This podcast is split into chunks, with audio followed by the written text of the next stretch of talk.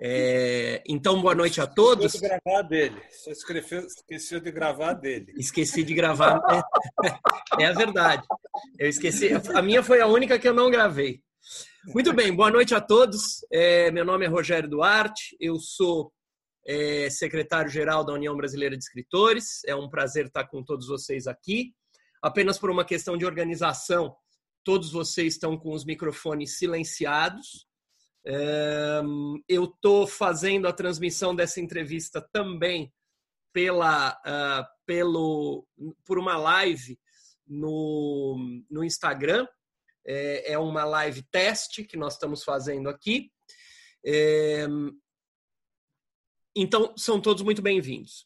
É, esse é um evento que a União Brasileira de Escritores tem organizado todas as terças-feiras, todas as terças-feiras à noite, às 19 horas. A sala do Zoom é aberta é, a partir das 18h30. É, todos são muito bem-vindos. Né? E na noite de hoje, nosso presidente, é, que já vai dar boa noite a vocês, nosso presidente Ricardo Ramos Filho, presidente da União Brasileira de Escritores, é, vai entrevistar é, Cássia Janeiro. Eu já vou apresentar a Cássia, deixa só dar a palavra para o, o, o Ricardo dar uma boa noite a todos vocês. E aí a gente, eh, eu apresento a Cássia e eles vão começar a entrevista. Pode, pode dar a sua palavra, Ricardo. Pessoal, boa noite. É, é um prazer estar aqui na, na, na, nossa já tradicional live do Zoom, né? Que a gente vem fazendo todas as terças-feiras às 19 horas. É, tem sido muito gostoso. A gente tem entrevistado gente muito bacana e hoje para mim é, vai ser uma honra entrevistar a Cássia Janeiro, que é uma escritora que eu que eu respeito muito, uma amiga muito querida. É, eu acho que a gente vai fazer um bate-papo aqui bem legal, bem interessante. Não, como, como, como, como eu dizia quando eu era pequeno, não perdam, tá bom? É, então, é, obrigado, Ricardo. É, eu, vou, eu vou apresentar a Cássia, lembrando que eu estou fazendo aqui um teste, eu também estou transmitindo ao vivo essa entrevista via é, Instagram. Eu não sei se vou conseguir transmitir a entrevista inteira, mas para aqueles que estão nos acompanhando no Instagram, essa entrevista que está rolando no Zoom, que eu estou colocando aqui na tela do Instagram, essa entrevista é, ela, o, o link para assistir essa entrevista está é, é, tá disponível no perfil da UBE no Instagram. Então, se vocês quiserem assistir essa entrevista, vocês que estão é, nos acompanhando aqui no, na, no Instagram, no perfil do Instagram tem o link para a entrevista. Eu vou apresentar a Cássia Janeiro, que é a entrevistada de hoje. Cássia Janeiro é uma premiada escritora e educadora brasileira. Entre outros prêmios, ela foi a primeira sul-americana a ganhar o Prêmio Mundial de Poesia NOCID, chancelado pela Unesco. Foi professora universitária em diversas instituições de ensino superior, é consultora da Unesco, onde ela participou da missão brasileira no Timor-Leste e dos programas de alfabetização e capacitação solitária. É, desculpe, solidária. Perdão. Viajou por todo o país elaborando, executando e avaliando projetos e programas socioeducativos tem trabalhos publicados no Brasil, na França, na Itália e na Holanda. Faz parte do corpo diretivo da, da UBE, é, é membro da Academia Metropolitana de Artes, Ciências e Letras e da Associação Internacional de Escritores e Artistas. Tá certo? As obras da Cássia é, vão ser comentadas na entrevista. É, então, Cássia, por favor, pode dar a sua palavra é, de boa noite e a gente inicia. Boa noite a todos e a todas. É um prazer enorme estar aqui com vocês e um prazer maior ainda ser entrevistada pelo Ricardo, que é um escritor que eu admiro demais e um amigo muito, muito querido. Legal. É, então, só vou dar o aviso de novo, porque outras pessoas entraram na nossa, na nossa live aqui na, no, no Instagram. Essa entrevista que eu estou aqui é, é, transmitindo é, de uma maneira um pouco improvisada pelo telefone. Se você quiser assistir essa entrevista, só clicar no link é, que está no perfil da UBE. Então vamos começar a entrevista, Ricardo e, e, e, Cássia. Vamos lá, a gente tem mais ou menos 45, 50 minutos de perguntas para vocês e depois as pessoas presentes na sala podem perguntar também. Legal. Então vamos lá, vamos começar. É... Eu vou começar, Cássia, com aquela pergunta é... que a gente que tem sido quase que uma pergunta clássica aqui, que a gente faz para todo mundo que vem vem sendo entrevistado uh, aqui nessa sala virtual, tá? Como que começou o, a tua paixão pela leitura, pela literatura, uh, pela escrita? Uh, como que você teve uma casa leitora ou isso veio depois por você mesmo? Como nasceu isso? Olha, não tive uma casa muito leitora. Meu, meu pai lia é, relativamente bastante, mas não, não, como, como eu, eu não, não, Meu pai trabalhava muito e, e tinha uns horários muito malucos, então a gente não conversava sobre literatura. Mas aos sete anos teve uma festa do livro, que a gente tinha uma tradicional festa do livro na minha escola. E a gente ganhava um livro. E aí eu ganhei meu primeiro livro.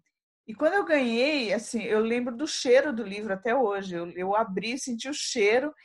E aí eu vi, tinha um livro ilustrado com os porquinhos, assim, não eram os três porquinhos, mas eram, tinha umas ilustrações de uns porquinhos. E, e foi interessante que eu pensei, eu quero fazer isso na minha vida, eu quero escrever. E esse foi meu primeiro contato. E depois, claro, eu, sempre quis ser muitas coisas, mas sempre assim queria ser escritora e médica, escritora e, e advogada, escritora e filósofa. Sempre queria ser, mas escritora sempre teve, é, ficou permanente, né? E aí eu tive muita sorte de ter encontrado no, no meu caminho pessoas, é, grandes escritores que, né, que me ensinaram muito, né? Mas foi muita sorte mesmo. Eu atribuo isso à sorte. O primeiro grande escritor com quem eu tive contato foi o Paulo Dantas. Eu tinha, na época, acho que uns 18, 19 anos, estava escrevendo um romance interminável e eu datilografava muito bem e eu fiz curso né, de datilografia e o, o Paulo, é, eu pedi para o Paulo para ele ler as minhas coisas. Mas é claro, né, eu era uma garota muito, muito novinha e ele olhou para mim e falou, olha, sabe o que, que é? A gente, quando é escritor, todo mundo vem e quer mostrar as coisas para gente. Aí a gente, se a gente for ler tudo, a gente não tem tempo para escrever.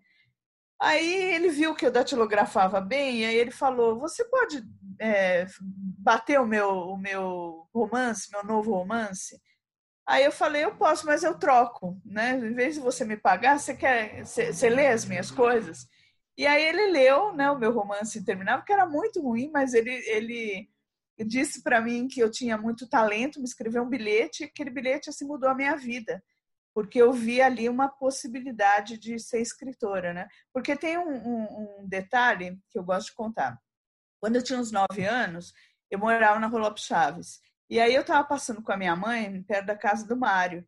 E aí minha mãe falou assim que é, ah, aqui morou o Mário de Andrade. Eu falei, quem foi o Mário de Andrade? Ah, foi um grande escritor. E ali eu enterrei a minha possibilidade de ser escritora, porque eu comecei a pesquisar, e na época não tinha internet, se tinham dois grandes escritores na mesma rua dois grandes pintores na mesma rua, dois grandes qualquer coisa na mesma rua. E como não tinha, eu falei, poxa, mas o Mário tinha que nascer justo aqui. Né? E aí, aquilo para mim foi um bloqueio, né? deu um bloqueio na, na, na, na, minha vida. Então, quando eu conheci o Paulo, esse bloqueio foi superado. Né? E, e por ironia do destino, é o meu primeiro livro eu, eu lancei na casa do Mário de Andrade, na mesa do Mário de Andrade. Olha que legal, que legal. Que legal. Eu, eu acho que me lembrou agora do Zé Paulo Paes, né? Zé Paulo Paes é que dizia: é, é, eu sou o maior poeta da minha rua, mas minha rua é uma rua pequena. Pois é, a minha pequena também, o Mário tinha que nascer justo nela. Legal. É, então, e aí, do, do, do, Paulo, do Paulo Dantas para frente, isso você tinha uns 18, 19 anos. Aí, esse romance você acabou publicando ou não? Não, nunca publiquei. Né? Não, ele era muito ruim, francamente, era muito ruim. É, mas o Paulo viu ali uma pessoa que que podia ser trabalhada, sabe? Então ele me ajudou muito, me indicou leituras, me apresentou para o Drummond, que foi também um outro presente. Eu conversava muito com o Drummond pelo telefone e ele gostava, ou, ou, ou, ele fingia muito bem, mas acho que ele gostava é, de ouvir os meus textos e, e ele sempre dizia: não, mas minha filha corta aqui. Você, o teu leitor entenda que o seu leitor é uma pessoa inteligente. Você não precisa dizer tudo. Então, assim, também foi um professor, entre aspas, né, muito querido, é, e que me ajudou muito, assim, nessa, principalmente a entender que a literatura não era desabafo, que literatura era uma arte, que você não pode se apegar ao seu texto, que o trabalho do escritor é basicamente cortar, cortar, cortar e mudar e dizer o essencial e deixar, deixar que o leitor dialogue com o seu trabalho, né? Uhum. Então, aí eu tive muitos contatos com grandes escritores e tive muita sorte que sempre fui muito bem acolhida, né? Eles funcionaram assim como como mentores, vamos dizer. Isso. É, como mentores, exato. Ajudando. E você publicou o primeiro livro com que idade, Cássia? Ah, eu, olha, foi em 99, salvo engano. É, foi 99. Eu tinha. Foi? Você que é bom de matemática, eu nasci em 64. 64, ah. 84, 84, tinha 20, 20 e poucos anos. É, e, e aí eu publiquei, e, e, tem uma história interessante, assim, porque eu, eu, quando eu comecei a escrever poesia, eu, eu escrevia prosa antes. Eu não gostava, francamente, de poesia, porque aquilo que a gente aprende no colégio, né, no meu colégio, era uma coisa assim, a gente tinha que decorar a poesia, era uma coisa muito chata. É, e aí eu fiz um curso com André Carneiro, é, o escritor e, outro, e outras linguagens, e aí eu comecei a escrever poesia. Aí escrevi muitas poesias e deixei ali guardado. É, depois eu morei na Paraíba, conheci o Paulo Bezerra, que é o tradutor da editora 34, né? E ele leu os meus poemas, ele gostou muito, e ele falou, publica, né? E aí eu falei, ah, mas eu não sei como publicar, etc. Ele falou, não, você precisa publicar, etc. Mas aquilo ficou guardado. Quando, for, quando eu voltei para São Paulo, eu mostrei para o Paulo Dantas. E aí o Paulo viu e falou, não, você precisa publicar isso. Eu falei, mas eu queria opinião, assim, de uma pessoa que não me conhecesse, sabe? Que já não gostasse de mim, que uma opinião isenta. Ele falou, mostra para o Antônio Cândido. Eu falei, não, mas aí é menos, né? Muito menos. Aí ele, não, mostra para ele. Aí ele insistiu tanto e me deu o telefone do Paulo, do, do Antônio Cândido. E aí foi uma coisa terrível, assim, porque eu liguei para o Antônio Cândido, falei, olha, o Paulo Dantas pediu para mandar para o senhor e tal. Aí ele falou, olha, minha filha, eu só leio quem eu já gosto. Eu não leio nada de novo. Porque... eu tá bom, mas eu posso mandar para o senhor? Ele falou, pode, mas eu não vou ler. Aí eu falei, mas tá bom, eu vou mandar assim mesmo. Mandei. Aí mandei, passou uns 15 dias assim, eu falei, bom, vou ligar para ele, né? Liguei, oi, professor, só para saber se chegou. Não é mentira, eu queria saber se eu tinha lido, né? Só para saber se chegou. Ele falou, chegou, mas eu perdi. Aí eu falei, ah, tá bom, eu mando de novo. Aí ele falou, minha filha, eu não vou ler. Aí eu falei, mas não tem problema, né? Eu, eu vou mandar de novo, né? Aí eu falei, o senhor quer ficar com o meu telefone? Ele, não. Aí eu,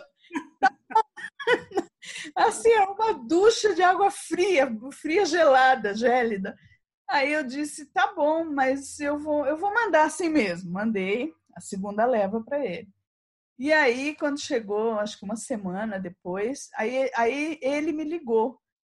E aí eu, daí eu falei, é, ele falou, é, Cássia, que é o, é o é professor Antônio Cândido. Aí eu falei, e eu tenho um primo que ele imita muito bem as pessoas. Aí eu falei, ah, Ronaldo, tá bom, Antônio Cândido não tem meu telefone. Ele, não, eu não sei quem é o senhor Ronaldo, mas eu peguei na lista telefônica o telefone da senhora, sua mãe, e ela me passou o seu telefone. Eu fiquei tão nervosa que eu bati o telefone na cara dele. Eu bati, eu falei, gente do céu, eu bati o telefone na cara dele. Liguei de novo para ele. Falei, professora, que é a Cássia. Ele, ah, a ligação caiu, é, caiu, caiu. Aí ele falou, não, eu queria dizer... Caiu a ligação, o telefone, caiu tudo. Caiu tudo. Aí ele falou, eu quero te dizer que eu li, né, porque a senhora é insistente, né? Eu falei, sou. Aí ele falou, eu li, e eu digo que é das melhores coisas que eu já li. Aí eu falei, aí eu fiquei muito emocionada, comecei a chorar. E aí ele me mandou uma carta linda, e aí essa carta é, ele falou que eu podia usar como prefácio. E aí foi interessante, que ali eu tinha acabado de ler um, um livro da Hilda Hilst, é, pela Massal Ono. E aí eu liguei para o Massal, né? Muito, olha que pessoa totalmente sem noção. Eu liguei para o Massal e falei para ele que eu tinha um livro, etc. Ele falou: ah, mas eu não publico mais poesia, poesia só dá trabalho, não, não dá retorno. Aí eu falei para ele, né, é porque o livro que você publicou um livro da Hilda Hilst, né? Falei, gente, depois a pessoa sem noção, uma poeta totalmente desconhecida falando que ele podia publicar o meu já que ele tinha publicado a Hilda Hilst. Aí eu é. falei para ele assim, então, mas é que eu tô com um livro aqui, ele é prefaciado pelo Antônio Cândido. Ele falou, não, Antônio Cândido não prefacia livro. Aí eu falei, ah, bom, né? Encontrei uma brecha. Eu falei, então, ele prefaciou o meu. Aí ele falou: não, manda, vem para cá amanhã. Aí eu fui lá, ele leu, adorou o livro, publicou o livro. Assim ah, foi o meu primeiro livro. Que legal, Cássia. Então você começou com poesia. E eu sei Sim. que o, os prêmios que você ganhou, a maioria dos prêmios são todos em poesia, né? Você é, tem, alguns, tem alguns de conto, alguns de crônica, mas a maioria de poesia. Você se considera é, mais poeta ou mais escritora de prosa? Porque Olha, atualmente você tem ido mais para prosa, né? Isso. É, eu, eu, eu não sei dizer, assim, eu acho que eu faço um pouco das duas coisas. Eu sou intermitente. Eu, uhum. às vezes, tenho uma descarga poética, eu escrevo muita poesia, às vezes eu escrevo muita prosa. É, então, eu acho que depende. Eu, eu coleciono muitas imagens, palavras, eu sou muito colecionadora de situações. E aquilo vai formando um bolo criativo, e aí, de repente, eu decido se eu vou por um caminho ou por outro, né? É, nesse meu livro mais recente, As Filhas de Eva, que é prefaciado por você, um lindo prefácio, diga-se, é, As Filhas de Eva, é, eu não sabia exatamente o que fazer, porque foi um, um, um acúmulo emocional né, de, que, eu, que eu tive, depois a gente pode falar um pouco mais a respeito disso, mas desse acúmulo emocional eu não sabia para onde ir, se eu ia para poesia ou se ia para prosa. E na verdade eu coloco isso no, no, no livro, né? No, lá pelo meio dele eu coloco que não sabia para onde ir.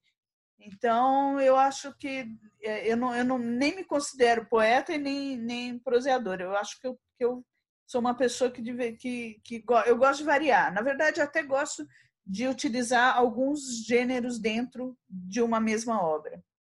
É, porque dentro do, do, do teu te, dos teus textos uh, de prosa, às vezes tem um ou outro poema, né? Você às vezes em, consegue uh, colocar dentro do, do, do, livro algum poema, né? Isso eu reparo que aliás fica super legal, né? Porque dá é. um, dá um, dá um um ritmo poético a, a, a, ao texto, né? Isso eu acho legal.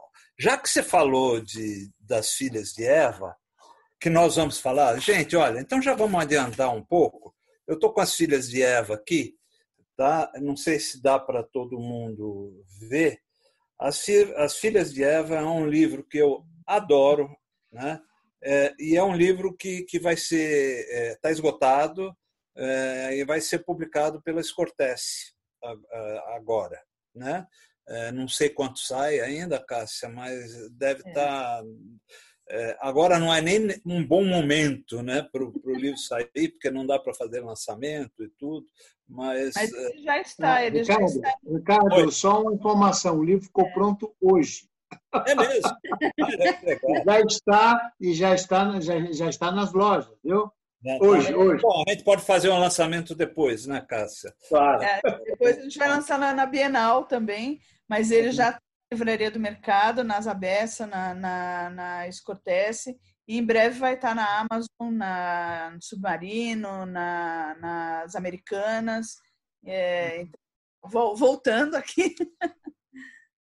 Não, então, é, é um livro que eu adoro, né?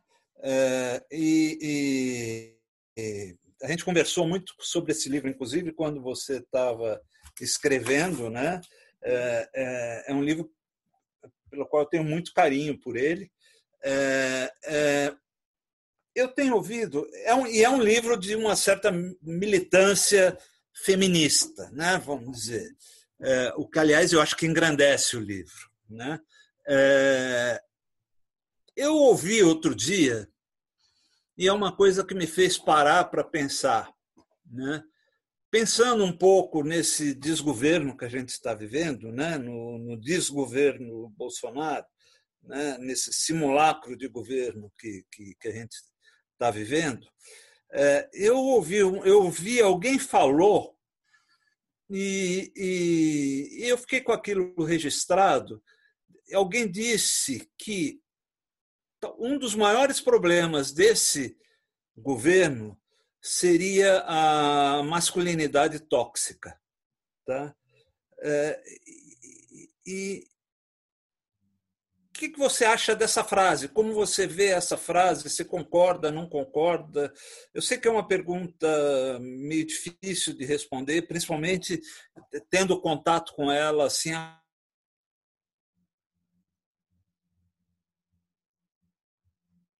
Oi.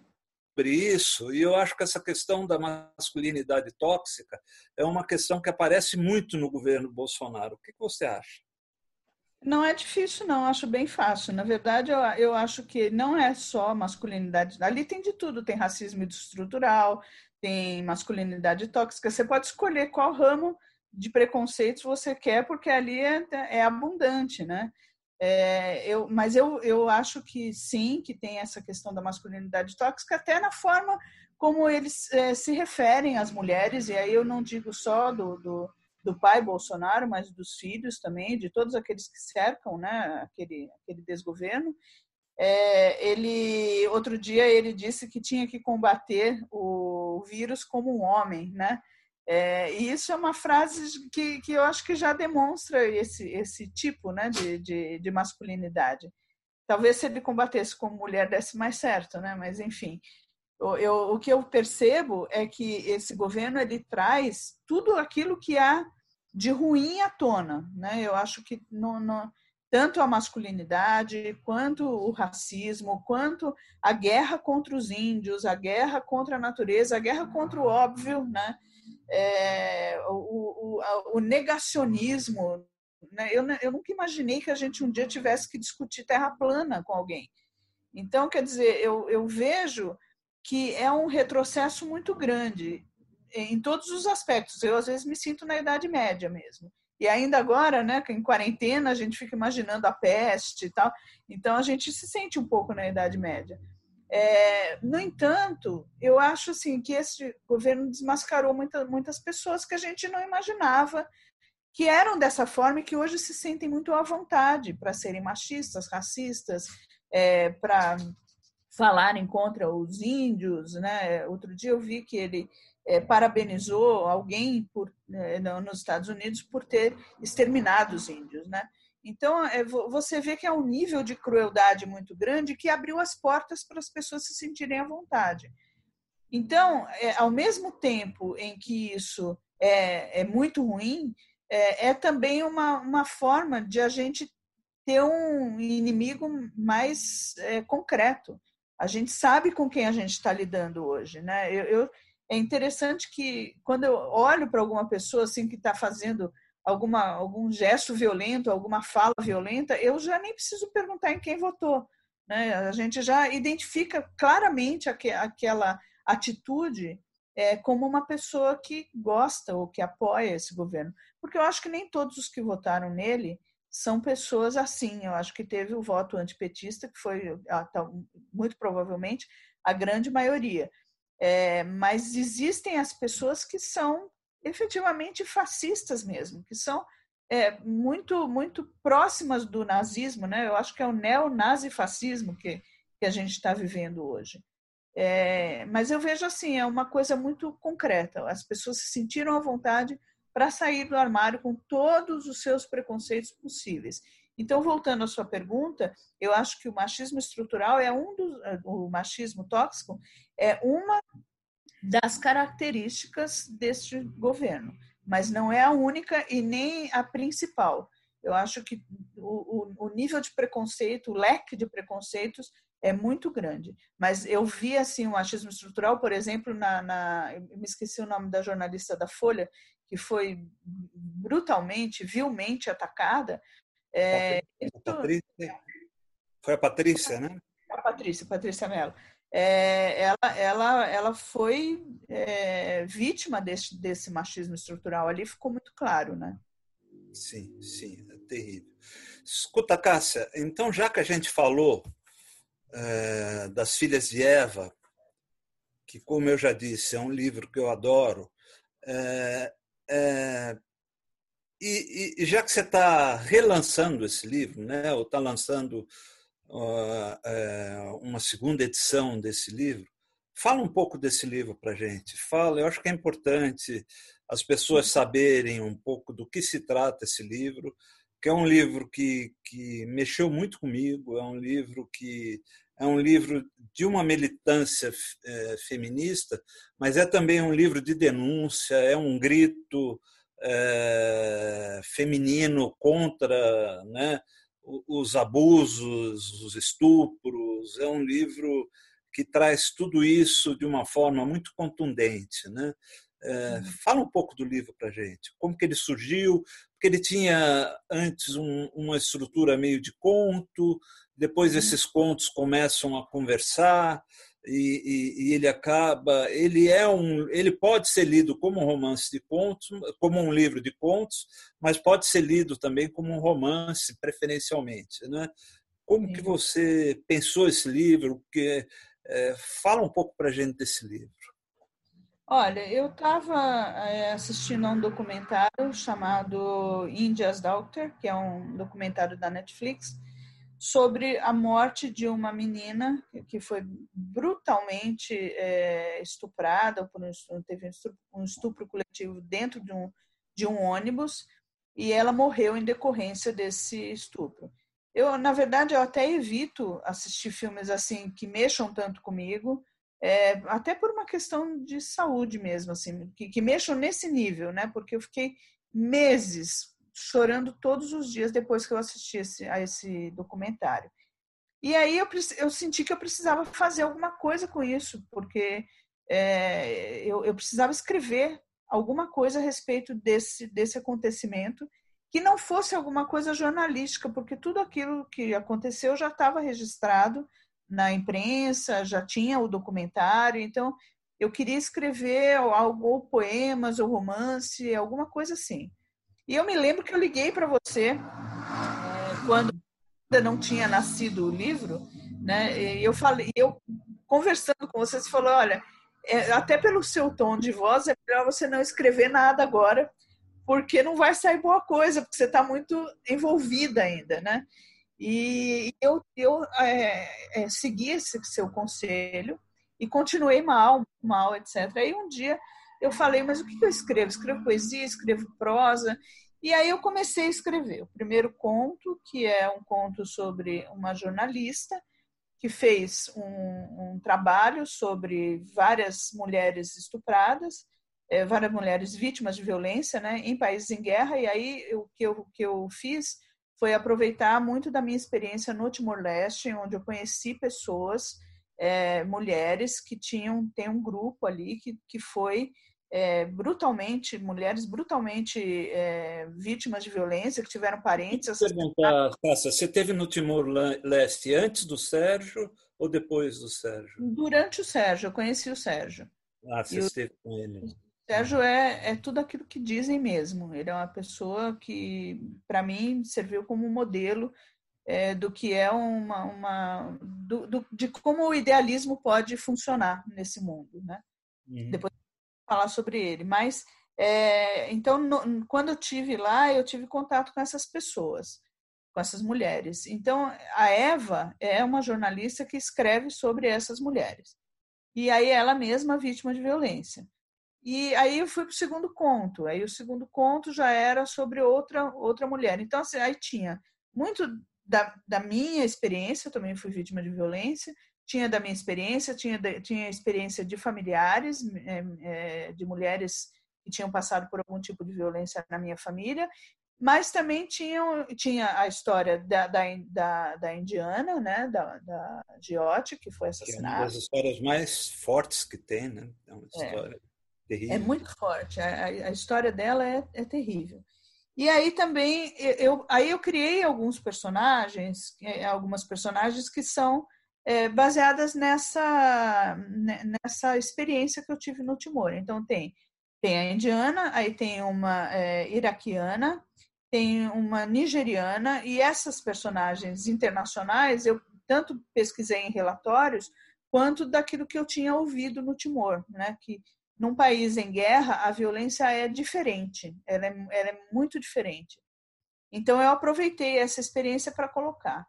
E aí, conforme eu fui escrevendo o livro, eu vi que, que eu, eu podia fazer de uma forma que a personagem principal, que é a Eva, ela, ela aparecia no começo e no final. Depois eu resolvi colocá-la no meio, e aí que deu essa ideia de um romance, né? Porque ela, ela começou a amarrar todos os pontos, né? Porque todas, as, todas aquelas histórias são as histórias das mulheres sobre as quais ela escrevia.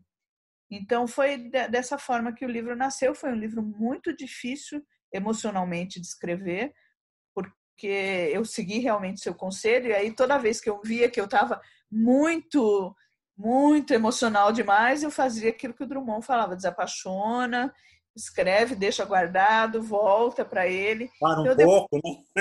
Oi? Para Oi? um pouco, né? Para, toma uma água, respira.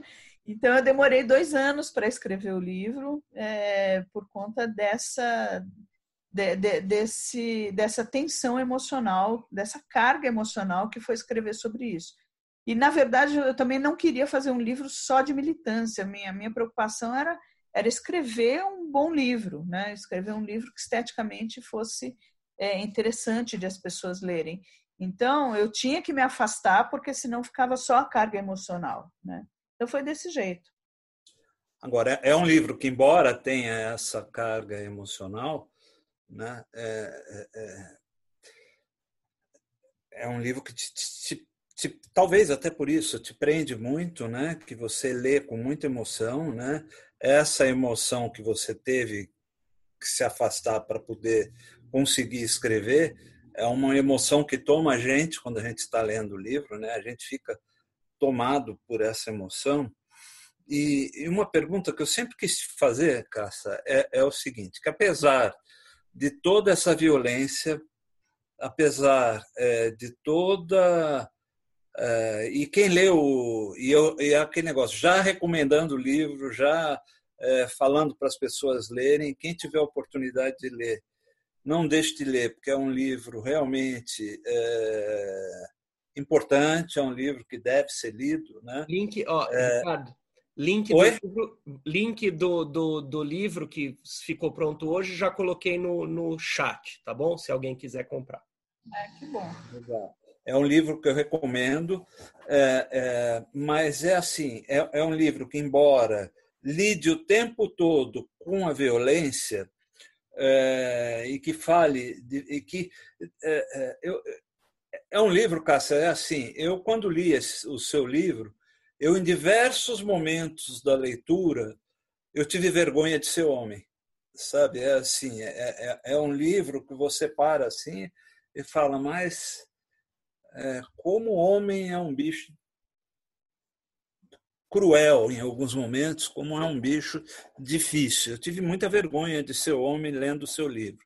Mas, apesar de toda essa violência, apesar de, é, de tudo aquilo que a gente vê, é, toda a maldade cometida por homens contra a mulher, a gente percebe em você ainda a, a, a, aquela, aquele pacifismo, aquele, aquela admiração que por Gandhi, aquela coisa né, de, de que, é, apesar disso tudo, é, o herói ainda é o herói pacifista, ainda é Gandhi, ainda o que vale a pena é, é, é, o pacifismo.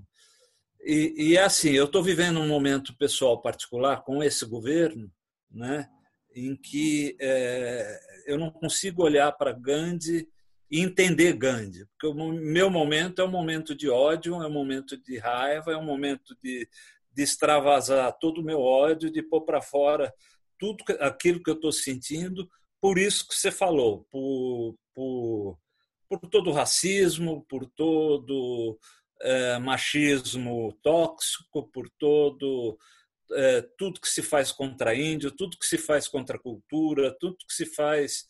Eu, eu não vejo uma coisa nesse governo que eu possa chamar de positivo. Né? Uhum. Um governo contra a ciência, um governo é, que tem um, um, um, cara com provavelmente com déficit cognitivo comandando o país. Né? É, então é assim, eu não consigo olhar para Gandhi como uma solução. Né? Uma solução para mim seria muito mais no estilo hoje um Malcolm X, alguma coisa é, seria um herói mais próximo daquilo que eu penso hoje.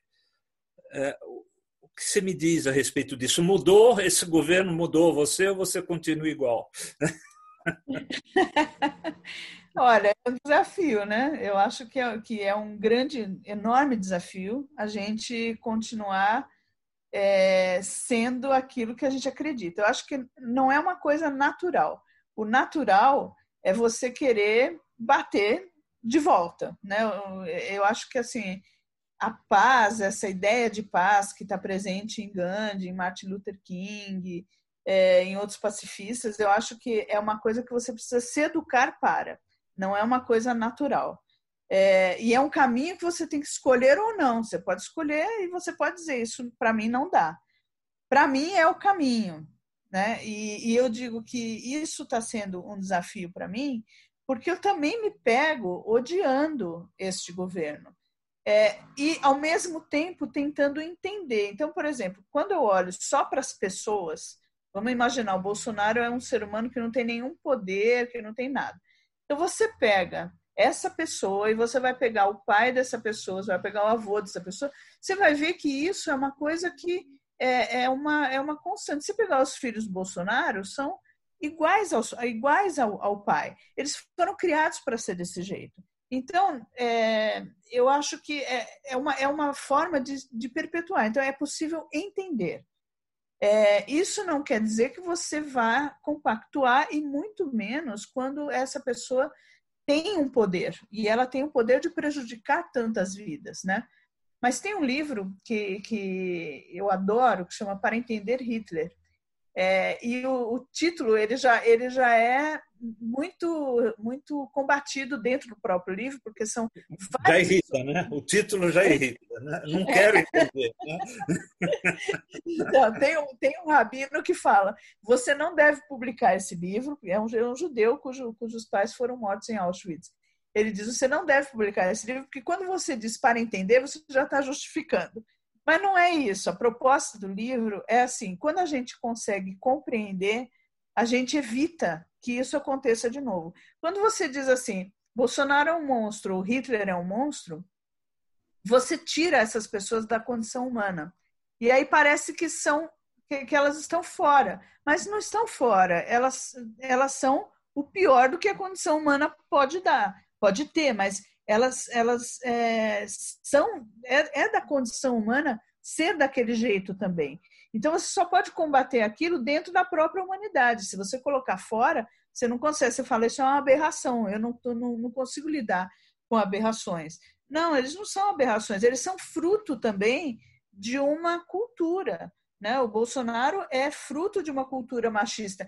Digamos, ele é a caricatura disso mas ele, ele é fruto dessa estrutura. Se a gente não tivesse machismo na nossa sociedade, Bolsonaro nunca, nunca chegaria a deputado, nunca seria vereador, nem síndico, nem nada.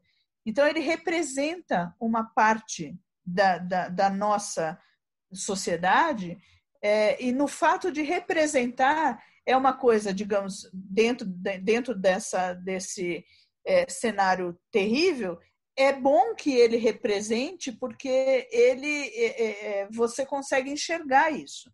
Aquilo não está mais escondido, né? Então assim você consegue combater. Mas é claro que isso é um, é, é, é um desafio muito pessoal, inclusive, porque eu me agarro mesmo em Gandhi nos piores momentos é, em que eu sinto que eu estou ficando com muita raiva é, e tento é, me equilibrar nisso. Primeiro, para não ficar mais doente. Segundo, porque eu não acredito que a gente, é, na violência, a gente consiga combater isso. É, eu não sei se a gente, às vezes eu olho assim as manifestações, eu penso, será que a gente está caminhando para uma guerra civil? Eu não sei se a gente está caminhando para isso. Eu acho prematuro até dizer isso, mas é, eu me passa pela cabeça. Né? E qual seria a minha atitude numa eventual guerra civil? Né? Como é que eu me comportaria? Eu acho que são desafios que são colocados. Né? Bolsonaro é um tremendo desafio aos pacifistas. Né? Mas se você vê, Gandhi era um pacifista dentro de uma realidade profundamente violenta. E ele conseguiu é, vencer de, é, dentro dessa. Ele, ele nunca perdeu é, de, de, vista esse pacifismo, esse pacifismo né? Como ele diz, é, a, a, a paz é, não há caminho para a paz, a paz é o caminho. Né? Então, é, é, durante essa caminhada dele, ele sempre teve isso muito presente.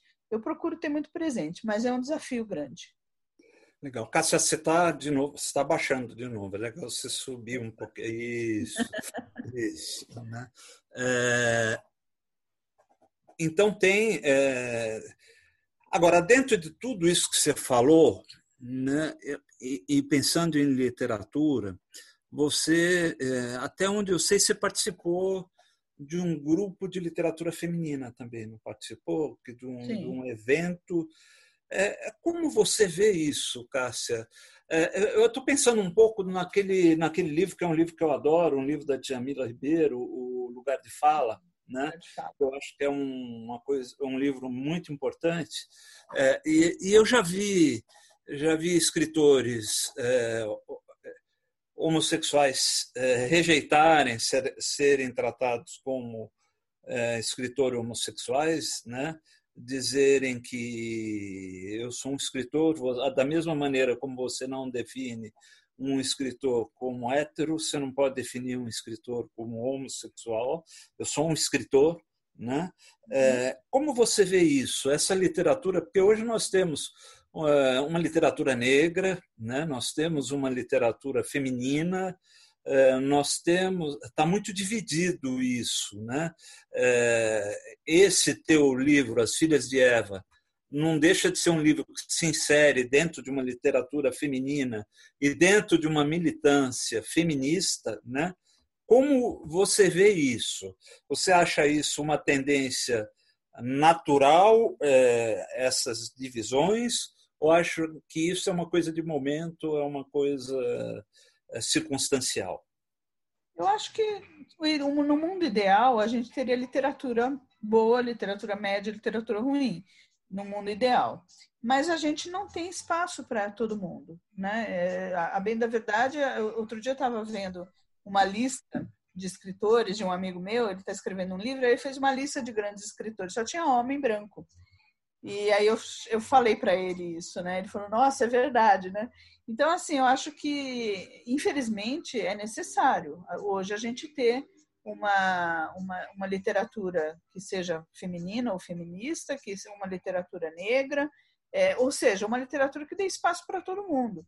É, mas, assim, eu, eu acho que tem que ser boa literatura. Né? Eu acho que as pessoas têm, têm que ter essa preocupação de não é porque é uma literatura escrita por mulher que ela tem que ser menor. É, porque, por exemplo, quando falam, ah, é um livro é, feminino, sua escrita é feminina, em geral, é, isso antes, antigamente, era, era dito de uma literatura menor, né? Uma coisa pejorativa, né? É, pejorativa. Então, acho que assim, a literatura não tem que ser menor. Eu acho que ela tem que ser uma boa literatura e ter, e ter o seu espaço. Mas o que a gente vê é que é, antes de, dessas segmentações, a gente tinha pouco espaço para essas divisões.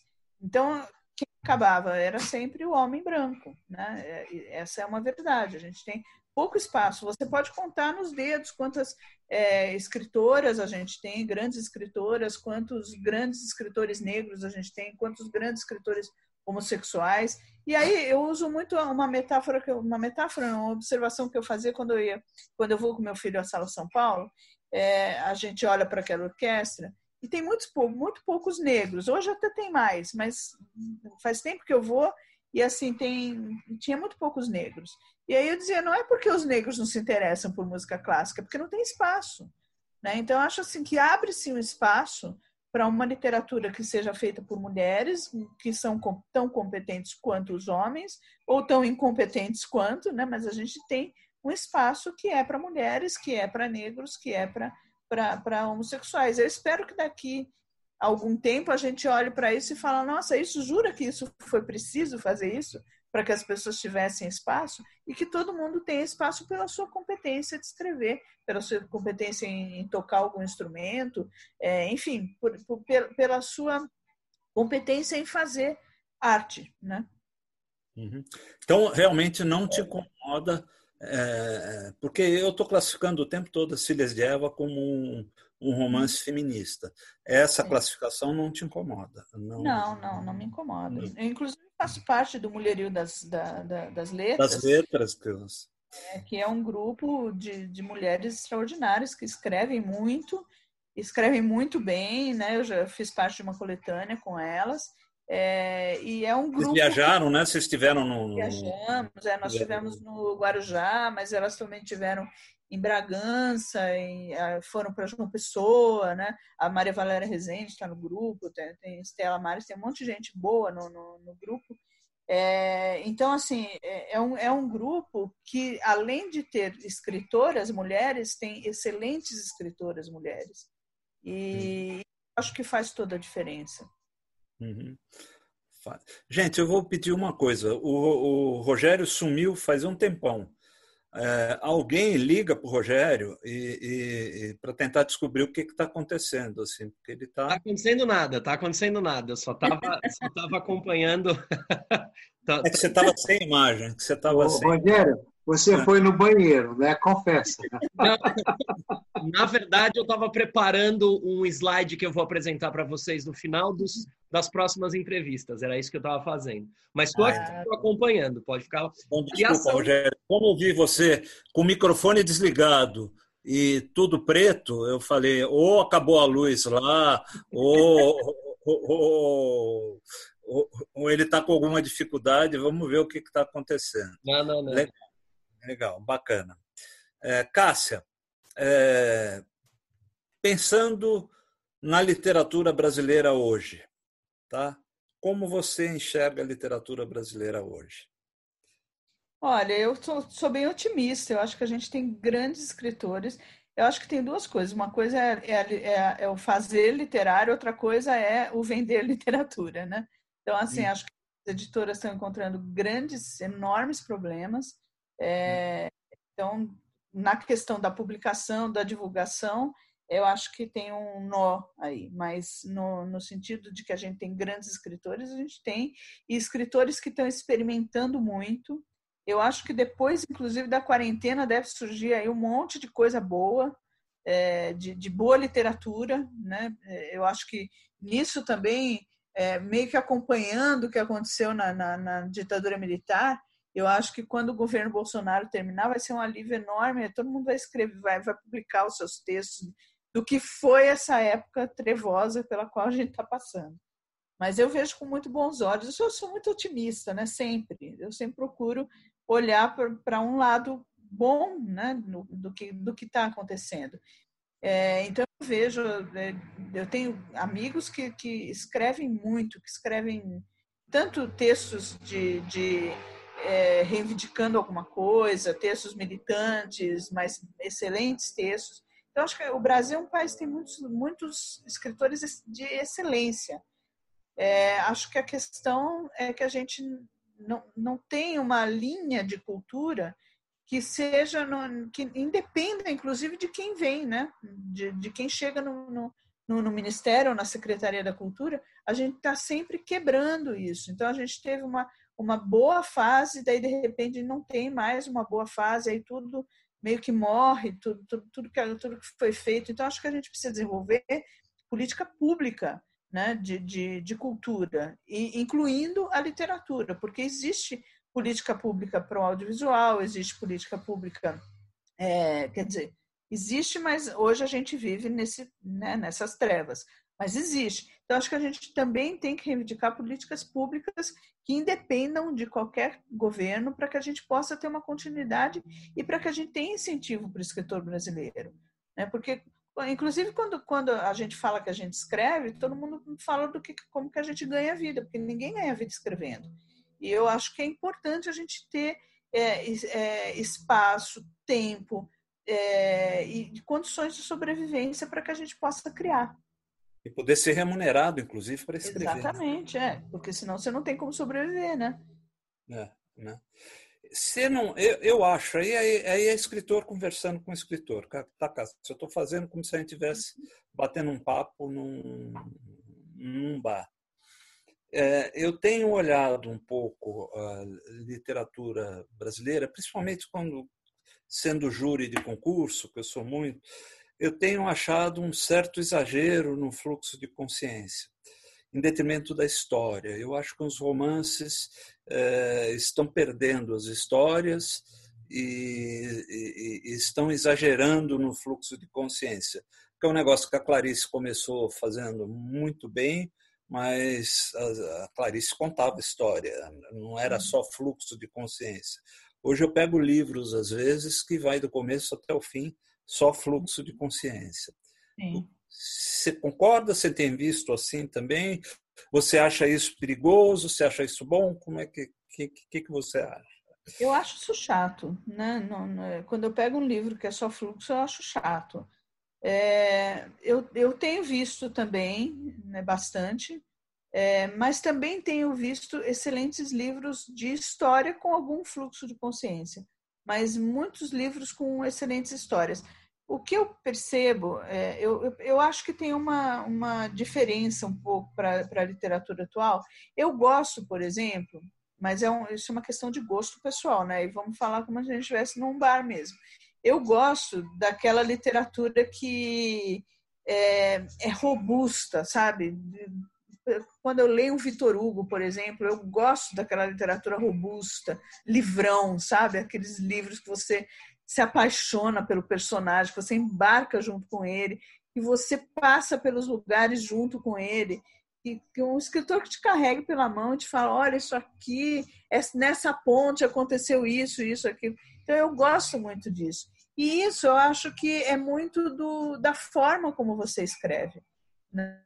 Eu acho que, é, que, aliás, literatura é sobretudo forma, né? arte é sobretudo forma. De que jeito que você conta uma determinada história que te impacta ou não, que te, que te impacta por alguma razão. Às vezes é uma história que te impacta pela consciência, outras vezes é uma história que te impacta pela emoção. É, então, tem, tem vários tipos de impacto, né? várias formas de impacto. Por exemplo, vou te dar um exemplo que não é na literatura, mas tem um, um documentário chamado Shoah. É um documentário sobre o nazismo. Ele tem 11 horas. Eu já assisti umas três vezes. É, é um documentário que não tem um pingo de sangue, que não tem aquelas cenas terríveis dos campos de concentração. Ele te pega pelo raciocínio. Ele pega porque ele, ele, ele te cata pela mão e fala assim: olha, vamos pensar junto como é que isso foi possível, como é que isso aconteceu. Mas vamos pensar, não vamos, vamos deixar a emoção um pouquinho de lado, vamos pensar nisso, como é que isso foi construído. Né? Que é mais ou menos o que faz a arquitetura da destruição, mas esse eu acho que é muito profundo, ele mexe profundamente com a nossa mente. Então, eu acho que tem, é, na literatura, né, fazendo uma comparação, na literatura você tem obras que mexem com a sua cabeça, e tem obras que você fica emocionado, e tem obras que conseguem fazer tudo isso, né, que eu acho que é o ideal. Mas é, eu, eu, eu concordo que, que às vezes eu leio um livro, e aí, quando é só fluxo, me, é, uma coisa que me chateia, não, não é um tipo de livro que me pegue, assim, que eu falo, nossa, gente, eu li um livro Uau, não, não é. Pessoal, é, é, eu queria, é, já que a gente falou tanto no Filhas de Eva, eu queria dar, ler um trechinho do, do, do, das Filhas de Eva para vocês, tá? Até é, porque é um livro que eu gosto tanto, é um livro que eu gostaria tanto que vocês é, É, e aí eu estou fazendo. Eu sei que eu não tenho a beleza de um garoto propaganda, tá? Mas aí, é, mas eu estou fazendo a, a, a, propaganda do livro mesmo, mas é se confiando que eu estou indicando uma coisa muito legal para vocês. Eva parou de ler naquele momento. Levantou-se e tomou um chá. Precisava de ar, mas já anoitecia. Lembrou-se das palavras do advogado de defesa dos assassinos. Em nossa sociedade, nós não permitimos que nossas garotas saiam de casa à noite. Se Maia não estivesse oferecida na rua como um prato de comida, o estupro não teria ocorrido. Sim, era um advogado que dizia isso. Não uma pessoa sem estudo, como motorista que se autodefinia como ignorante. Nossas garotas, Eva falou em voz alta. O advogado disse aquilo como se os homens delas fossem donos. Isso porque, desde muito cedo, eles olham para suas mães, irmãs, esposas e tias e sabem, elas valem menos. Não sabem de suas histórias e nem se interessa saber. As mulheres estão ali para servir, do prato à cama. Era assim. Então, isso é um, um trecho, um trechinho do, do, do das filhas de Eva é, que eu recomendo. Tá? Ricardo. E essa fala é verdadeira, pois não, viu? Pois não, Rogério. É, queria dar a sugestão, já chegamos às 8 horas da noite, sugeri de abrir para perguntas do. Das... Beleza. Vamos, vamos lá, vamos lá. É, quem quiser fazer. Obrigado, viu, Cássia? Obrigada a você, querido. Eu também queria aproveitar, Rogério, quero agradecer muito ao Ricardo, a você, ao Escortese, que tem sido um parceirão que vai fazer a segunda edição do livro. Então, muitíssimo obrigada a todos. Obrigado. É, vamos lá. É, quem quer fazer pergunta para a Cássia pode acenar pela câmera ou pode levantar a mão, tem o comando. Do lado do seu nome aparece a possibilidade de você levantar a mão para fazer pergunta. Vamos lá, quem quer fazer perguntas? O pessoal está envergonhado hoje. O pessoal hoje é mais tímido. Ó. A Maria Esther quer. Oi, Cássia. Pode falar, Esther. Oi, querida. Então, no início você começou a conversar com o Ricardo e eu vi que você, nós falamos bastante das mulheres e, você, e ele citou um homem, um nome e que você falou ah, foi uma pessoa importante também nesse ciclo. Quem era? Eu não lembro. Será? Não foi o Paulo Dantas? Não, não era Paulo Dantas. É, você falou, é o Paulo Dantas e o outro André. São dois escritores que eu conheci. André Carneiro. É, o André, André Carneiro. Carneiro. Não, mas é, era André... outro nome. Ah, então, então passou, tudo bem. Foi eu o Antônio. Paulo, uma... Paulo, faça eu a pergunta. Eu achei que era alguém que, que tinha a ver um pouco com esse seu uh, essa exploração no exterior, a sua ida pro. Ah, pô, não, eu falei do Sérgio. Ah, do Sérgio. Ah, do Sérgio, do filme? Do, do, do, do o Sérgio, do, inclusive, agora está com filme. É, o, o, embaixador que morreu. Um ataque. Ah, tá. É, porque ela falou da ida dela lá pro. Ah, isso. É. Então, Zé, vale a pena você assistir o filme, o filme, estou falando do livro do, do filme do Sérgio, tem algumas não verdades, mas vale a pena, é um belo filme, viu? Tem o um ah, documentário tá. também, do mesmo diretor. Ah, tá. É porque não tinha conseguido captar a sequência. É, o Sérgio tem na Netflix, eu vi essa semana. É. Eu, uhum. eu tenho também. Não foi, não foi um bom filme, mas é. eu acho que está menos do que ele merece, porque o Sérgio era um cara incrível, né? Eu também ah, acho. Agora, a, a, a Cássia falou três nomes aí. A Cássia sofreu, hein, no começo, pegar um Paulo Dantas, pegar um André Carneiro. A único só... lado bom, ela sofreu, né, Ricardo? É. Mas eu sofri mesmo, vou te falar, foi com, foi com o Antônio Cândido. É, ainda bem. E você falou do Drummond, né? Ainda é, bem, mas olha, eu tenho passagem na minha vida. Alves também. Eu tenho passagem com Paulo Dantas. Paulo Dantas era considerado munheca. Você sabe disso, né? Ó, mão fechada. Ah, ele ia ter... Então ele, ele era terrível, viu? A gente, quando saía, quando chegava na hora de pagar a conta, ele dava um jeito de banheiro, é? desaparecer, de esquecido, de ter uma dificuldade enorme de achar a carteira no bolso, até, até alguém falar, pode deixar que eu pago. O Paulo Dantas ficava inventando coisas para te cobrar, coisas que não lhe diziam respeito. O, Cássia, eu posso fazer uma pergunta? Claro. É, Cássia, é, eu tive a chance de participar, a minha orientadora do, do doutorado, que é a, Marlise Vasbrid, ela tem duas grandes linhas de pesquisa. Uma é o romance português contemporâneo, que foi aquela que eu trabalhei, e uma é a literatura de autoria feminina, a literatura portuguesa de autoria feminina. E aí a gente formou um grupo, é, um grupo de estudos certificado pelo CNPq, para ler uma obra, eu não sei se você conhece, que se chama Novas Cartas Portuguesas, escrita por três é, escritoras. Conhece essa obra? Eu conheço de nome, mas não li ainda. Então, é, é, aí a gente criou em cima dessa. Não, não, não, não é a obra que importa, é a hipótese que a gente criou. A gente criou a hipótese de que, baseada no, no próprio Antônio Cândido, de que se é, é, a experiência, vamos dizer assim, de ser mulher é uma experiência diferente é, da experiência de ser homem, isso é, é óbvio, né? Mas depois de Simone de Beauvoir e uma série de, de outras pesquisas e estudos do feminismo, é, ficou evidente que essa é uma experiência muito diferente e, portanto, uma visão de mundo diferente e que poderia haver, mas isso ficou só no plano da hipótese, que a gente ficou testando com várias obras, poderia haver uh, alguns traços formais é, é, de autoria feminina.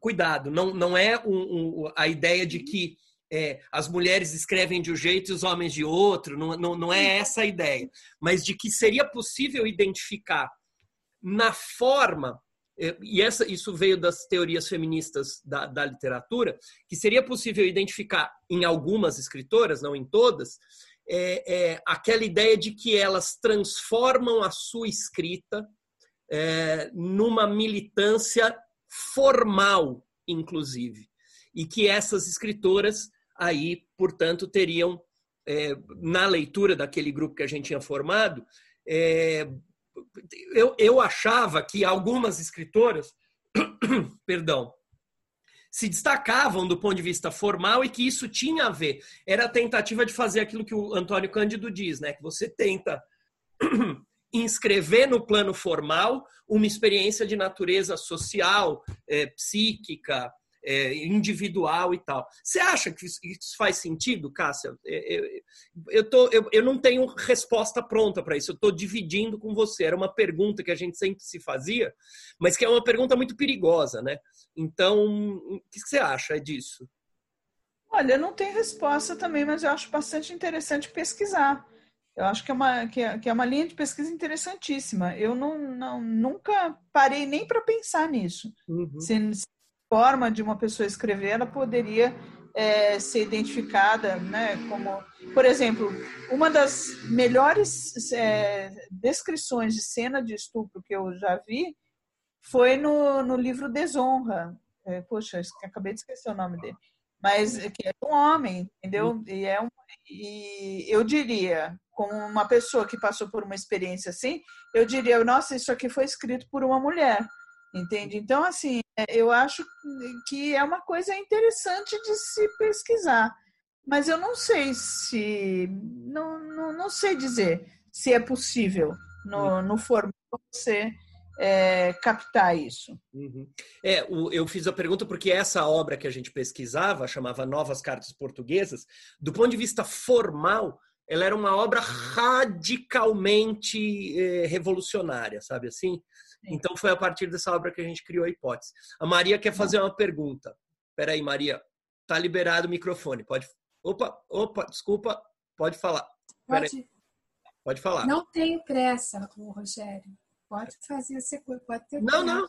É, é, eu, eu só dividi essa. É, era uma pergunta que a gente sempre se fazia. E claro que é, é, é difícil de chegar a uma resposta fechada para essa pergunta, mas é, é isso aí. Mas diga, diga lá, Maria. É a minha vez? Sim, sim, por gentileza. Sim. Então, Cássia, eh, para iniciar, gostaria de cumprimentá-la, gostaria e cumprimento. Fiquei muito satisfeita em ouvi-la e muito emocionada em ouvi-la. É uma história muito, muito bonita. Como é que se constrói, como é que se forma um escritor e como é que as experiências de vida vão constituindo o seu modo de estar no mundo da escrita. Fiquei muito satisfeita. Agora, é, lamento não ter lido seu livro até o momento. É sempre uma indelicadeza, não é, que a gente comete com os colegas, poder não, não ler, mas é também uma, uma possibilidade de conhecer. Fiquei muito satisfeita. Gostei muito do trecho, Ricardo, que você escolheu para ler, uma narrativa densa, robusta, como você disse, Cássio. E vou, agora vou ser sua próxima leitura. Muito obrigada. muito obrigada. Possibilidade. Mas foi um prazer ouvi-la e pensar também sobre essa questão que você eh, apresenta, com a qual eu concordo, que é essa tentativa de adjetivar, qualificar a literatura é, deve, é e deve ser um fenômeno passageiro, porque esperamos que é, transformações sociais possam nos fazer prescindir de ter que uhum. classificar, porque as desigualdades sociais transpostas nos farão transpor também tudo aquilo que segmentamos. Então, eu fiquei muito satisfeita em ouvir. E também fiquei muito satisfeita em ouvir essa experiência com o Antônio Cândido, porque eu, muito mais modesta, adorei quando você disse que ele respondeu, minha filha, que foi exatamente assim que ele me disse duas vezes. Mas para mim foi não, porque eu escapei e fui embora. Se eu soubesse que insistindo eu teria conseguido algo melhor, olha, eu teria aprendido no seu caso e ficaria. Eu não sei se eu contei na entrevista, mas só para contar, porque tem a ver com o que o Rogério estava dizendo da característica feminina ser uma característica que se evidencia na forma. Eu conheço novas cartas portuguesas, Rogério, eu conheço bastante literatura portuguesa, tanto que esse meu livro, Cancioneiro da Espera, o próximo, ele é justamente baseado nessa perspectiva de que há uma densa formação desse, dessas possibilidades que fazem parte da nossa cultura. Então, eu vou discordar um pouco de você. Vou me recordar que a Cássia apontou Antônio Cândido, a primeira vez que eu falei com ele foi justamente para discutir o conceito de redução estrutural, que é o conceito-chave do método do Antônio Cândido. E o conceito estava lá naquele primeiro artigo dele, em 1972, a literatura e a formação do homem, um sociólogo de formação estruturalista. Aí, Cássia, eu encontrei em 1978 Antônio Cândido no evento, bobinha, né? Hoje eu olho, eu fico até envergonhada, enrubescida.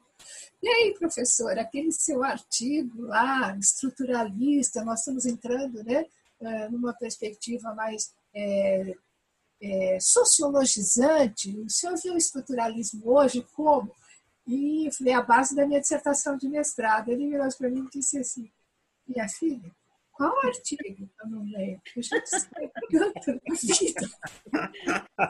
Eu disse, é a base da minha dissertação de mestrado. E para ele não tem a menor importância o que ele disse lá em 1972. Eu que foi o artigo que depois originou em 2004, o Direito à Literatura, que ele expandiu né, na conferência e apresentou. E a segunda vez foi quando eu fui pedir um prefácio. Eu liguei, você contou, você me perdoa contar isso, mas é que foi tão parecido.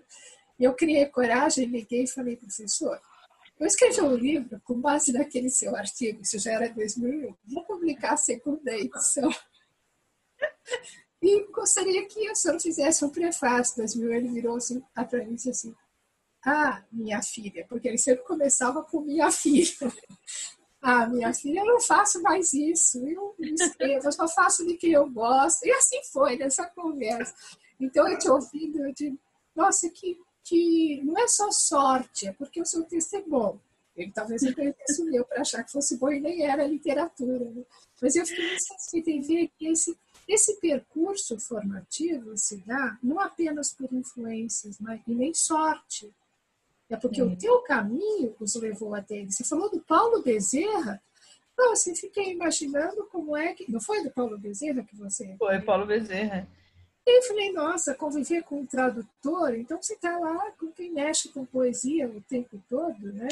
É, e, você então, sabe que aí o, eu tenho assim algumas histórias. O, o Paulo, o Antônio Cândido acabou prefaciando mais três livros meus. Ai, que sorte, que inveja, e a, gente, e a gente fez um café filosófico, eu, ele e o Rubem Alves, né? O Rubem Alves apresentava um café, um, um livro meu e o, e o prefácio era do Antônio Cândido. E, e aí o, o, o, o, Aff, Maria, o Rubem Alves falava assim, é, não, eu não vou participar do, do café porque o Antônio Cândido disse para mim que não ia prefaciar um livro meu, que não ia depois ser meu orientador, que não ia ser... E no fim nós fizemos um, um super lançamento, foi muito legal, foi muito gostoso, foi um café filosófico aqui no espaço CPFL.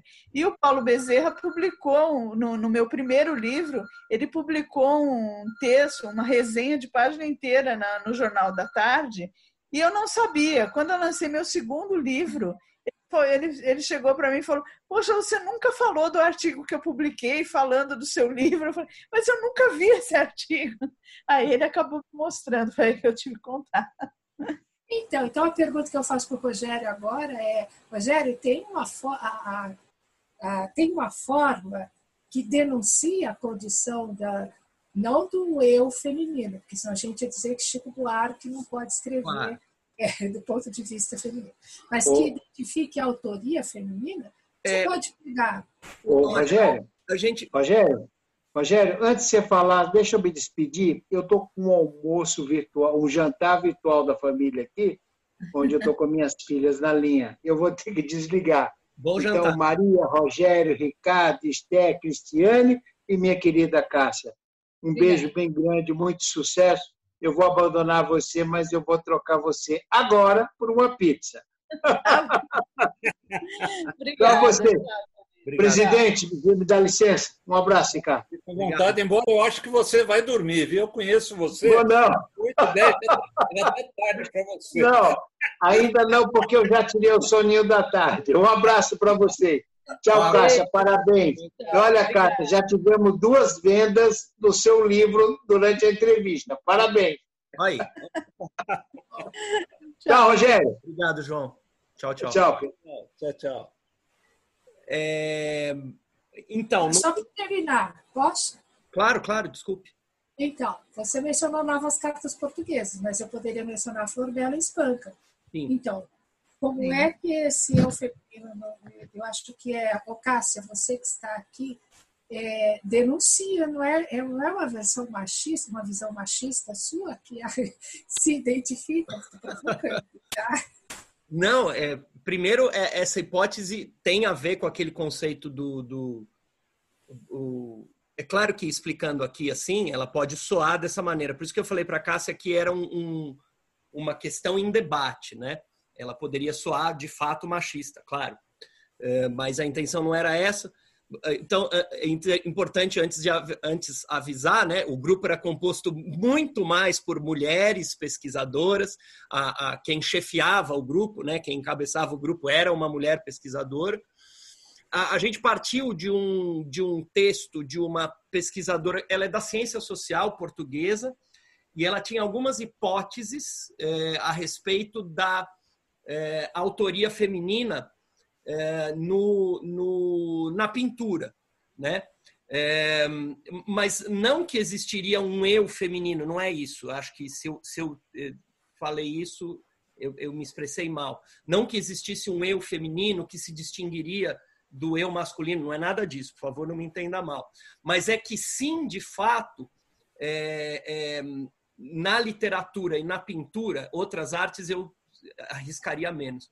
Mas que na literatura e na pintura, você tem, é, principalmente quando a mulher tematiza é, a experiência de ser mulher no seio da sua própria obra, é, é isso teria algumas consequências, tanto do ponto de vista temático quanto do ponto de vista formal. Né? É, o que não significa que a intenção não era essa, de dizer, ah, existe um eu, existe uma forma feminina de escrever, não é nada disso, né? mas a hipótese era de que há uma experiência específica, você poderia ter, dependendo da escritora, alguns algumas soluções formais que é, é, é, poderiam ser resultado dessa tentativa de, de inscrever na obra a, a experiência de ser mulher. A autora desse texto é, português da pintura é, é, é, se chama Filipa Londes Vicente. O livro se chama Arte Sem História. Ela é uma pesquisadora da Universidade Nova de Lisboa. Estou sendo super cuidadoso e dando nome, não sei o quê, porque é, é óbvio, né? Eu sou homem falando de obra de literatura feminina. Cuidado. É, é uma pesquisa, é uma pesquisa principalmente encabeçada por mulheres e tal. Mas eu participei do grupo porque é, é, me interessei pela pesquisa e tal. É isso. É, eu vou ler o livro da Cássia e depois eu te digo se você está tendo uma visão machista do livro dela, porque você não fez uma pergunta assim quando foi homem aqui para perguntar se tinham etos masculino no livro do Ricardo Ramos. Essa questão nem se colocou aqui. Uhum. Agora se coloca, só agora é uma provocação, uma brincadeira. Mas acho claro. que é uma importante questão para tematizarmos mesmo. Bem, eu agradeço e vou ler o, o seu livro, Cássia, com bastante obrigada, interesse. E reitero, foi um prazer ouvir. Muito obrigada, viu? Quem mais quer fazer pergunta para Cássia? Papa. Por favor, Papa. Tudo bem, Cássia? E aí, Papa, tudo Oi, bem? Oi, querido, tudo bem? Tudo bom, Ricardo? Tudo bom, Rogério, professora Maria, todos, tudo bem? Tudo bem. É, primeiro, cumprimentar a Cássia, adorei, enfim, eu estou adorando aí o, vamos assim, o rumo da nossa prosa. É, tenho aprendido bastante e realmente adorei o, o, o trecho selecionado pelo Ricardo, ah, excelente, enfim, é, é, gostei muito, enfim, estou muito curioso também pelo livro. É, ah, vou fazer uma pergunta próxima daquela que eu fiz para a professora Maria. A professora Maria é, preferiu, enfim, não indicar nenhum poeta ou, enfim, mais contemporâneo que ela lê. Eu, enfim, né, tenho eh, também um, um pouco mais de leitura mesmo em relação à poesia dos, dos mais consagrados. E em relação, mas aí a minha pergunta para você vai ser em relação à prosa, né, contemporânea brasileira. Ah, o que que você destacaria do que, que você gostou de ler daqueles, enfim, de autores brasileiros dos últimos aí 20 anos que foram publicados aí nos últimos 20, 30 anos. Eu, assim, no pouco que eu já li, né, eu li muito pouco, eu conheço um, dois livros do Milton Ratum que adorei, eu, eu, um que eu já citei lá na, na nossa conversa na semana passada foi o Marcelo Rubens Paiva. E eu tenho curiosidade de saber o que, que as pessoas que gostam de ler pensam sobre esses autores aí que, estão surgindo, ou que, enfim, já estão aí no mercado aí há 20, 15 anos, que publicam com alguma regularidade. Porque, enfim, confesso que ainda não, não fui atrás desses é, para buscar aí mais, mais impressões ou quais livros desses autores ou dessas autoras seria mais interessante começar ou tentar conhecer? Assim? Da literatura brasileira, né? Olha, é uma pergunta difícil porque a gente sempre acaba deixando alguém de lado, né? Claro, Mas, claro. Não, então, é. Nesse é, sentido, os dois sim. que você claro. citou, eu, eu, Mas o que eu... você mais gostou, assim, né? Como... Olha, assim, eu gosto dos dois. O que não dois. gostou, não fala. Não, eu gosto dos dois que você citou. Eu gosto muito da Verônica Stiger, é uma escritora que eu adoro, do Walter Santos, é um grande escritor, Adoro o Ricardo Ramos Filho, que está aqui. Um livro de crônicas dele é uma preciosidade. Das melhores coisas que eu li em crônicas, de verdade. Eu gosto muito de crônica, né? É, tem os livros do. Não sei se faz parte dos 20 anos, mas é, tem, tem, um, tem os livros do Rubem Fonseca, né? Que morreu faz uma semana, mais ou menos que é um dos grandes autores, né? Inclusive eu ganhei um concurso de contos no ano passado, é, fazendo. É, ele escreveu Passeio Noturno 1, 2 E eu, muito metida, fiz o 3, fiz o último passeio noturno, né? Gosto. E aí eu fiz e ganhei o concurso. Porque são dois, dois contos dele que eu amo. Mas eu acho um grande, grande contista, né? Tem o Tiago Ferro, escreveu um livro muito impressionante é, sobre a morte da, da, da filha dele, né? É, ele vai ser entrevistado aqui, tá? É, ele vai ah, ser entrevistado. Legal. Então, Como chama esse livro dele? É, o pai da menina morta. O pai tá. da menina morta, né? O pai da menina morta. É. Isso, e, e, é um livro muito bom. O Sul, da Verônica Stiger, é um livro que eu indico. Maravilhoso. Ela tem. Eu gosto de tudo que a Verônica escreve, Os Anões, eu acho fantástico também. É, é um livro muito bom. É, enfim, nossa, tem muito, tem muito autor bom para a gente. Maria Valéria, né? Tem, é isso que eu ia ter a Valéria. Nossa, tem o Rogério, tem a Maria Valéria Rezende. Não, eu, Estela... eu não. Estela... Não, o Rogério eu já li, né? Eu não, enfim. O Rogério, não, meu colega Cristina, eu li. O Ricardo o... vou ler. E... O... A Maria Valéria parece Rezende. parcial. A Maria Valéria Rezende escreve demais. A Estela Mares escreve demais. É porque, nossa, aí, Evandro aí, Afonso Ferreira, eu acho que Eduardo Afonso Ferreira, nossa, tem muita gente boa. É difícil mesmo fazer essa lista e não ser injusta. Claro, claro. Não, mas já foi muito bom, eu, enfim. Ah, quero tomar contato, né, e conhecer um pouco mais, né? Às vezes a gente fica, ah, mas pô, nem conheço, ou ainda não li alguns dos clássicos ou dos consagrados, né, e passar, vamos dizer assim, para a turma que está publicando agora, né? mas ao mesmo tempo é muito legal é, ler quem está publicando agora, né? Porque aí ah, sai coisa em jornal, eu enfim. Eu vou te indicar é. um livro. Eu vou te indicar um livro. Procura, vê se você acha um livro do Evandro Afonso Ferreira chamado. Nunca houve tanto fim como agora. Tá? Até certo. os títulos ah, do Evandro são mesmo. É, nunca houve tanto fim Nunca como agora. Um... É um livro do Evandro Afonso Ferreira. Leia aí depois. É um livro pequenininho. Leia e depois me fala o que você achou. Tá? Vou atrás sim. Obrigado pela dica, Ricardo. Obrigado, Rodrigo. Obrigado. Ricardo Fernandes. Ah, eu, vocês falaram do livro, do o Nunca Houve Tanto Fim Como Agora. Eu, por acaso, eu tô com a capa esse daqui. Olha, olha que legal. No começo, mas olha, realmente é um livro que pega, viu? É. E eu queria, Cássia, aproveitar a, a pergunta do Papa, né? É, por acaso estou lendo aí é, Ana Karenina, né? E eu fiquei impressionado com a, a, descrição das emoções, a precisão das palavras para descrever as emoções. Né? É uma coisa assim que te pega, parece que você pega aquele momento e o Tolstói ele consegue fazer você entender exatamente o que a pessoa estava dizendo naquela hora, né? E se colocar no lugar da pessoa, né? É, eu queria saber se você, enfim, se você tem visto algum autor é, mais recente, ou talvez não tenha, né? Porque talvez seja uma questão de época, isso eu realmente não sei, mas que consiga transmitir, é, parece que parar no tempo e transmitir essa sensação que a personagem está sentindo naquele determinado momento, porque pode ser uma sensação assim de que é uma coisa impressionante, de que uma virada de olho ou uma baixada de cabeça, né, transmite uma coisa tão impressionante que faz toda a diferença naquela descrição da cena que ele está fazendo, né?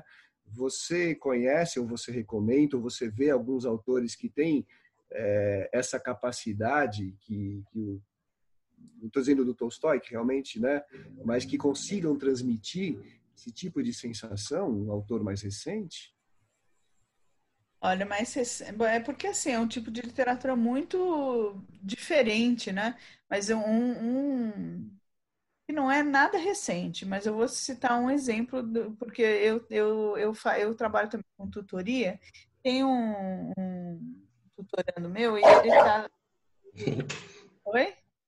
Ai, que susto. E, ele, e eu falei para ele, ele tem uma, ele tem uma, ele, é ele tem uma, uma forma de descrever muito rica, né? E eu falei para ele que ele devia ler Thomas Mann. Aí eu falei para ele ler a Montanha Mágica. E ele falou: Nossa, mas está sendo difícil. Eu falei: Pois é. Mas essa coisa de você ter uma de xícara que você fala, mas por que, que o cara está escrevendo sobre isso aqui? Né? Qual a importância? E aí esse detalhe lá no fim da história vai fazer todo sentido. Né? Eu acho muito interessante esse tipo de literatura. Entre os novos, assim, eu não sei dizer assim quem quem faça isso com tanta riqueza de detalhe. Eu acho talvez o Ratum, né? O Ratum também tem é, é bastante detalhista nisso. Principalmente dos dois irmãos, né? Oi? Principalmente o Ratum dos dois irmãos. Sim, sim, nos dois irmãos. Mas eu, eu, eu vejo no... O Rubem Fonseca é bastante detalhista. E é bastante detalhista, principalmente na caracterização dos personagens dele. Então, por exemplo, você tem um personagem, é, na caracterização que ele faz, é, é interessante o Rubem Fonseca que ele não faz uma caracterização de personagens descrevendo o personagem, é por meio das falas de outros personagens que você chega à conclusão de como é aquele outro, de quem é aquele personagem. Então ele tem essa é, uma, uma riqueza de detalhes. Eu adoro Feliz Ano Novo dele, eu acho que é uma obra-prima do, do, do, do, conto brasileiro. É, e, e, o, e o conto, especificamente o conto Feliz Ano Novo, é cheio de detalhes. E dá para a gente subdividir assim, em várias partes. Os, em várias partes. Os anões da, da Verônica Stiger caminham na mesma direção, tanto na, na questão da violência quanto na questão da, da, da, descrição por meio de outros personagens. Quer dizer, por, é pelos detalhes que outros personagens te contam a respeito daquele primeiro que você vai ter ideia de quem ele é. é tem um livro que, que eu li faz um tempo, que se chama De Verdade, do Sandor Marai. Né? É, ele, ele é muito bacana, porque ele conta a mesma história, né, sob três pontos de vista diferentes, Isso. diferentes, num diálogo, né? com um interlocutor oculto. Né? Quer dizer, você está falando com uma pessoa e só que você não é, uma pessoa está falando com a segunda só que você não vê a resposta dessa segunda. Eu acho que é muito interessante né porque mostra uma visão é, é sobre a história uma, terceira, uma história de um terceiro né sob o ponto de vista de um só falando com o outro né. Ele faz um jogo assim muito bacana também. A Escorel, eu esqueci o primeiro nome dela, mas a Escorel, que é a filha do Antônio Canjo, ela ganhou o São Paulo de literatura com um livro assim. Ela conta uma separação, primeiro do ponto de vista do marido, depois do ponto de vista da mulher. É a mesma situação de dois pontos de vista completamente diferentes. Muito interessante. Interessante. É, a Maria tem uma, uma pergunta a fazer, aí o Ricardo encerra, eu vou dar, vou fazer aqui a, a divulgação das próximas e a gente fecha. Vai, diga lá, Maria. Não é uma pergunta, é que, Cássia, é, fiquei encantada com a sua resposta, porque quando o Ricardo, desculpe, não é nenhuma surpresa, todas as suas respostas foram ótimas, é pela coincidência. Quando o Ricardo me perguntou e comentou da, do Ana Karenina, e você comentou também que a riqueza de detalhes, posso dizer de uma coincidência, nossa, adorei te conhecer assim tão perto, Cássio. E quando ele comentava os detalhes da descrição que o Tolstói faz, né, do personagem, eu me lembrava justamente, agora eu vou dizer do quê? do Hans Castorp, no, no Montanha Mágica, descrevendo o pescoço de Madame Xoxá. Eu nunca me esqueço de como é, não sei se você se lembra dessa cena, as cadeiras do repertório, e o, o, grande objeto de desejo era aquela mulher naquele sanatório, naquele lugar onde uhum. eles tinham que ficar confinados. Né? E eu me lembrei esses dias que é uma postagem que eu estou para fazer no Facebook, é uma boa sugestão de leitura para o confinamento. Né? Você vai lá visitar o seu amigo, o seu parente, e lá descobre que você também está doente e precisa ficar confinado. E aí que ele descobre a vida, né? Então, à medida que ele dizia, você comentou, eu falei, ah, Cássia, a Cássia é das minhas. Eu também lembrei do Montanha Mágica. Aliás, é o motivo pelo qual, a paixão por Thomas né? é o motivo pelo qual minha filha se chama Júlia, né? Que era o nome da mãe. Então, é, fui lembrando. Cássia, foi uma delícia conhecê-la, viu? Um prazer. Ah, obrigada, querida. Eu também te adorei, viu? Obrigada. Obrigado. Maria, muito obrigado sempre. É, então, tá começando aqui o panelaço. Tá uma barulheira aqui, cara. Então pronto. Então é a hora da gente se despedir. É, pode, pode se despedir, Ricardo. Eu vou colocar na tela de todo mundo os nossos próximos eventos. Se quiser comentar, só um segundinho, eu vou, eu vou compartilhar com todo mundo. É... Só um segundo. Vocês estão vendo a, a minha tela? Estamos, estamos. Estão vendo? Deixa eu só. Agora você sumiu para mim.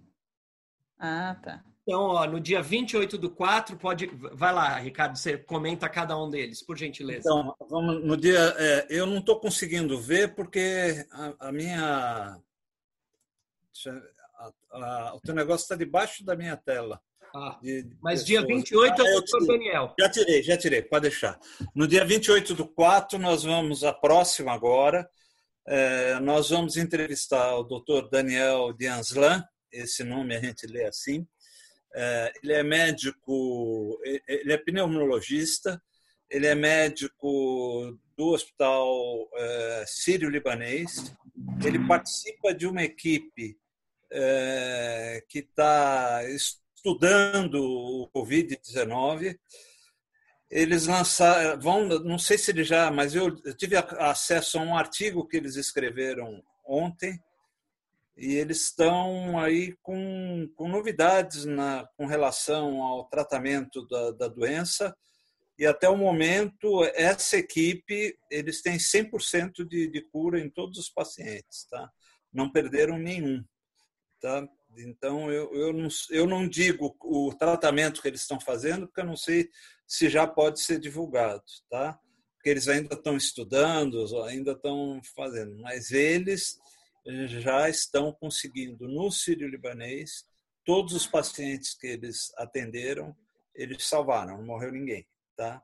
É, no dia 5 do 5 nós vamos ter é, o doutor Daniel de Anslan, eu sei que não, não, isso não vem muito ao caso, mas vai ser entrevistado pelo Jaime, tá? Jaime Serva, que é um amigo comum. O Daniel é meu cunhado, casado com a minha irmã, e, e o, o, o, nosso diretor, Jaime Serva, também é amigo do Daniel e vai, vai entrevistá-lo. Tá? Dia 5 de maio é o Zé Roberto Toreiro, que eu acho que muita gente aí deve conhecer.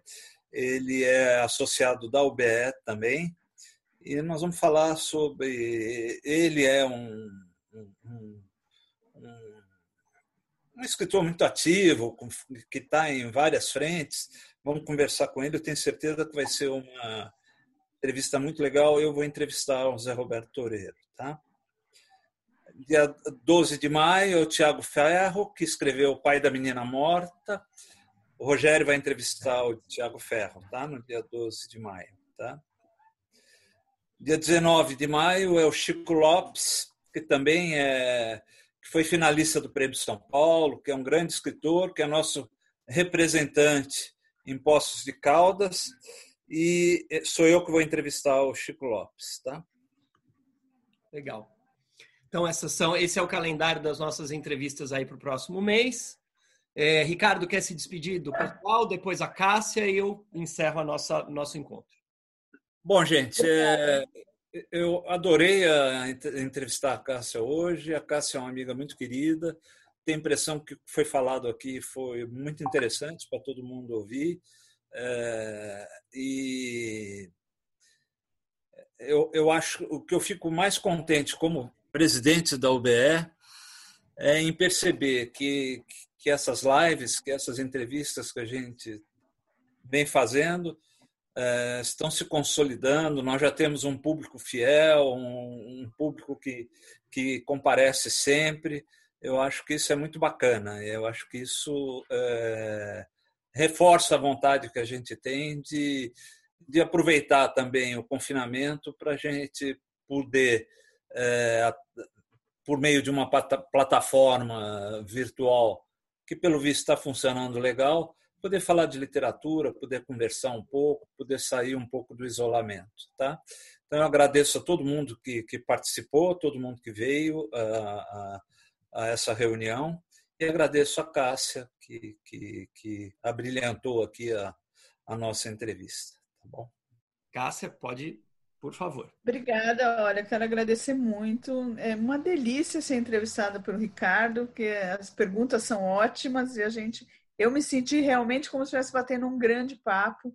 Então foi muito gostoso, adorei a participação das pessoas também. Muito legal, muito obrigada.